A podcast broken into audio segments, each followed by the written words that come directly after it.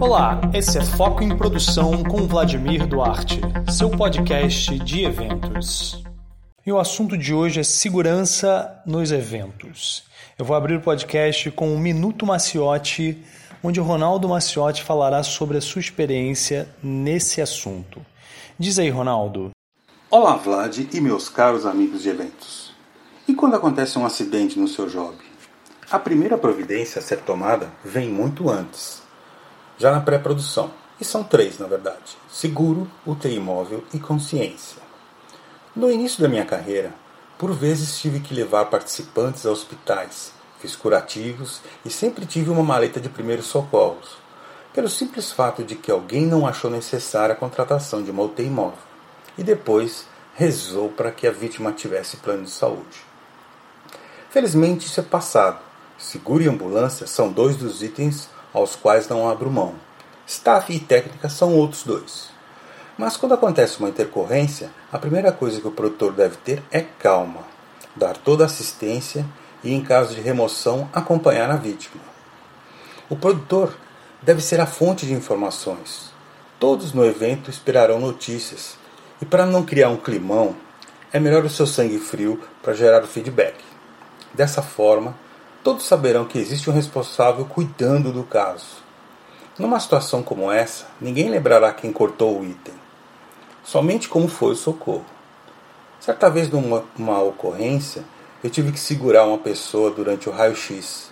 Segundo o médico, eh, eu recebi mais radiação que o paciente, que tinha suspeita de costelas quebradas por causa de uma queda.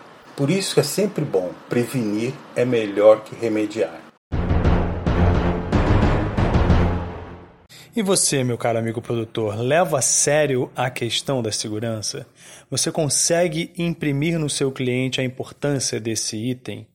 Como é a pré-produção? É levado em conta no espaço situações de emergência, a questão da cenografia, técnica, eu acho que quando o Ronaldo coloca o assunto em voga e cita a pré-produção, parte daí o grande movimento para se evitar catástrofes.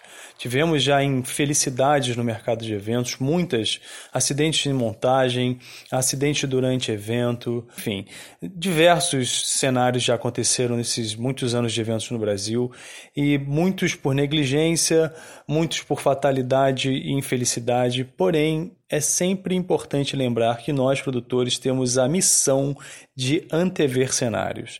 Se não acontecer isso, a chance é bastante grande de um belo e feio acidente. Todos lembram daquele infeliz acidente na Bahia envolvendo o Bradesco, onde uma tenda desabou e infelizmente levou a vida de um funcionário. Até hoje não fica muito claro de fato o que aconteceu, foi uma questão estrutural e nem é o caso aqui para se debater. Porém, fica claro como acidentes acontecem e um evento deve ter 100% planejamento para situações como essa. Na minha experiência, já vivi vários casos de acidentes e percalços ao longo de eventos, muitos acompanhamentos à enfermaria, alguns acidentes um pouco mais graves, como postes de luz que caem em cima de estruturas metálicas e por aí vai.